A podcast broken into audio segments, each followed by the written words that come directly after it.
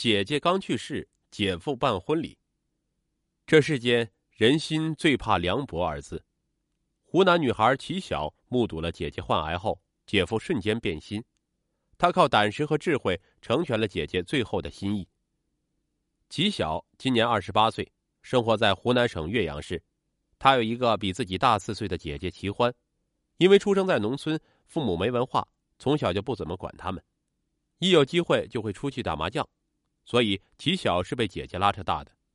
齐欢高中毕业出来打工，他在工作中认识了长相帅气、父母双亡的李勇。虽然李勇一穷二白，但齐欢没有嫌弃，跟他一起白手起家，做起了代理化妆品生意。他一边挣钱，一边资助妹妹读书。一眨眼，十年过去，齐欢和李勇买了车，买了房，还资助了齐晓上大学。大学毕业后。齐晓也留在了姐姐姐夫所在的岳阳市。在齐晓看来，姐姐和姐夫的感情很好。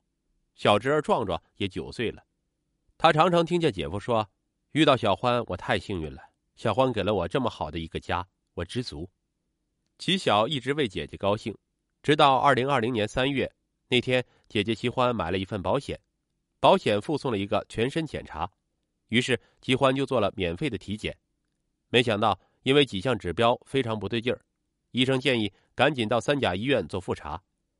李勇第二天就带着妻子去市中心医院挂号检查。几天后，医生把李勇拉到一旁说：“病人可以确诊是胰腺癌晚期，已经肝转移了，你们家属要有心理准备，可能只有三个月的寿命。”接到李勇偷偷打来的电话，齐晓尤文晴天霹雳，放下电话就请假飞奔到姐姐家。可看到姐姐面色红润、中气十足，齐晓不敢相信姐姐恶疾在身。他又陪着姐姐到省城医院重新做了各种检查。几天后，专家会诊的结果和前面一样，医生说已经发生肝转移，手术是没有意义的。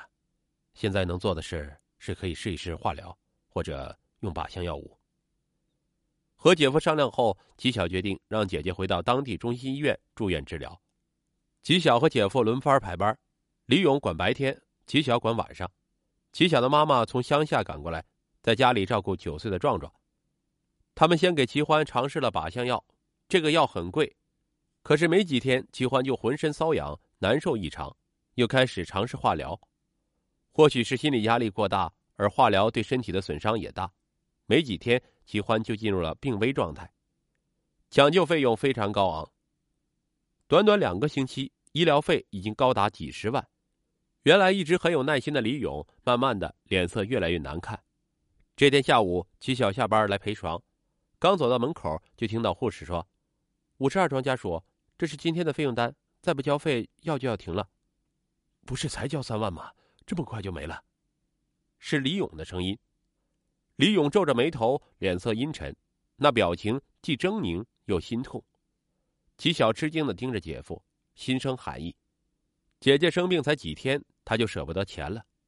李勇察觉到了齐晓的眼神，立刻停止嘟囔，掩饰道：“我现在去交费，今晚就辛苦你了。”齐晓盯着他离去的背影，心里有了不好的预感。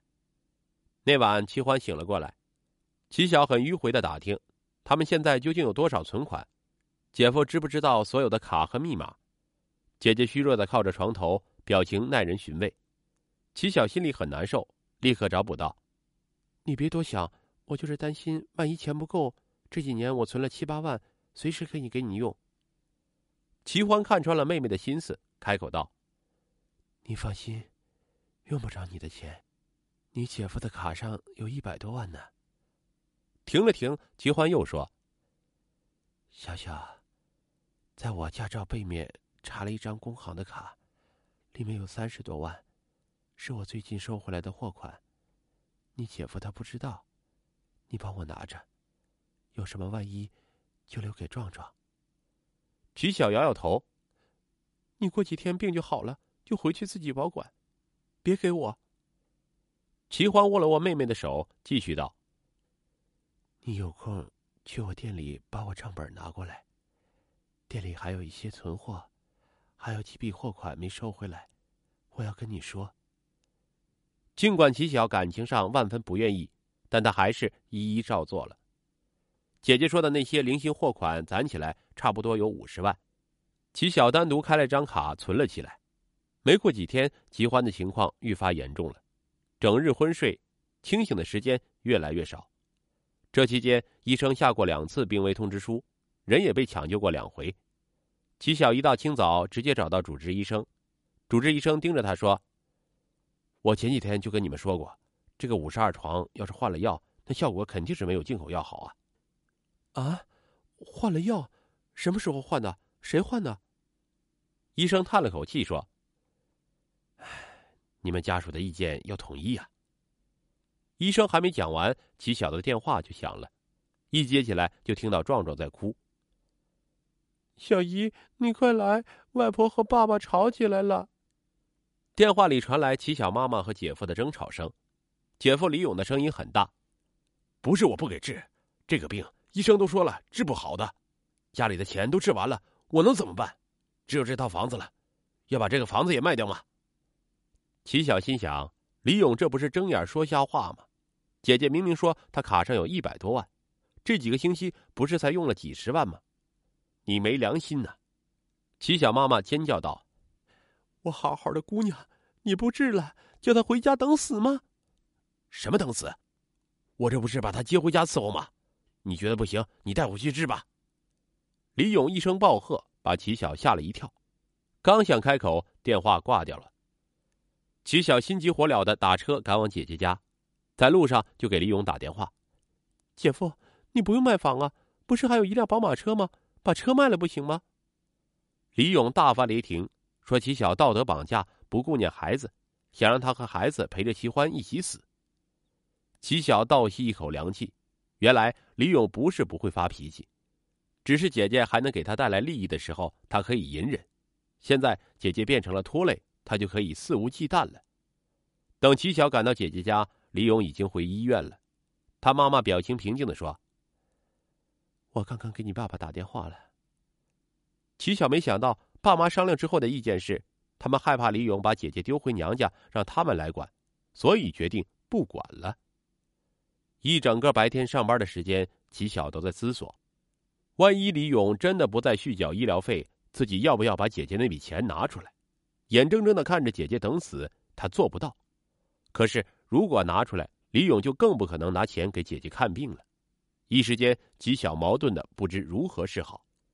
快到下班的时候，公司突然让齐晓出个急差，齐晓推辞不掉，只好一边上高铁一边给医院打电话。让护士赶紧安排个护工陪床，不料护士说：“五十二床已经办理了出院手续，出院回家了。”得知李勇真的把姐姐接回家等死了，李晓恨不得马上跳下高铁。两天后，他把事儿办完，一下火车就往姐姐家赶。电梯门还没打开，就听到了妈妈尖利的哭声。一走出电梯，就见姐姐家铁门大开，好几个穿着白大褂的人站在门口。姐姐就这么突然的走了，齐晓哭成了泪人。葬礼办得很简单，也很匆忙。李勇说没有钱了，一切从简。齐晓的妈妈在葬礼后就回了乡下，齐晓则固定每两个星期去看一次壮壮。齐欢去世一个月后的一个周末，齐晓带壮壮出去玩。吃饭时，壮壮迟疑的问：“小姨，如果一个人的老婆死了，他就可以找女朋友吗？”吉晓立刻觉出这句话的不对劲儿，点了点头，又问道：“嗯，你爸爸的女朋友好看吗？”他想了想，摇摇头说：“我觉得没有妈妈好看。”吉晓全身一阵阵发凉，他不敢相信姐姐才走一个月，李勇就已经找了女朋友。他又问：“你怎么会见到爸爸的女朋友呢？”壮壮说。他昨天晚上住家里了。听罢，齐晓拿着可乐的手止不住的颤抖。要说李勇和那女人从前不认识，傻子才会信。难怪李勇不肯拿钱出来给姐姐救命，这是要省钱给新人花呀。齐晓又想到，这两个无耻之人，如果他们再生一个小孩，壮壮的利益不就让他们吞噬殆尽了吗？回去后，齐晓立刻给懂法律的朋友发了个微信。咨询他该怎样做才能最大限度的保全壮壮的利益。在朋友的指导下，齐晓准备以父母的名义向法院提起诉讼，要求继承姐姐的部分遗产，这样就可以顺理成章把壮壮的继承份额也确定下来。齐晓正琢磨如何收集李勇出轨证据的时候，却传来李勇筹备婚礼的消息。听共同的朋友说，李勇应该在本市一家有名的饭店预定了酒席，婚礼定在一个月后。他还给女方买了车，交付彩礼若干。不是拿不出钱给姐姐治病吗？齐晓唏嘘不已，决定马上出手。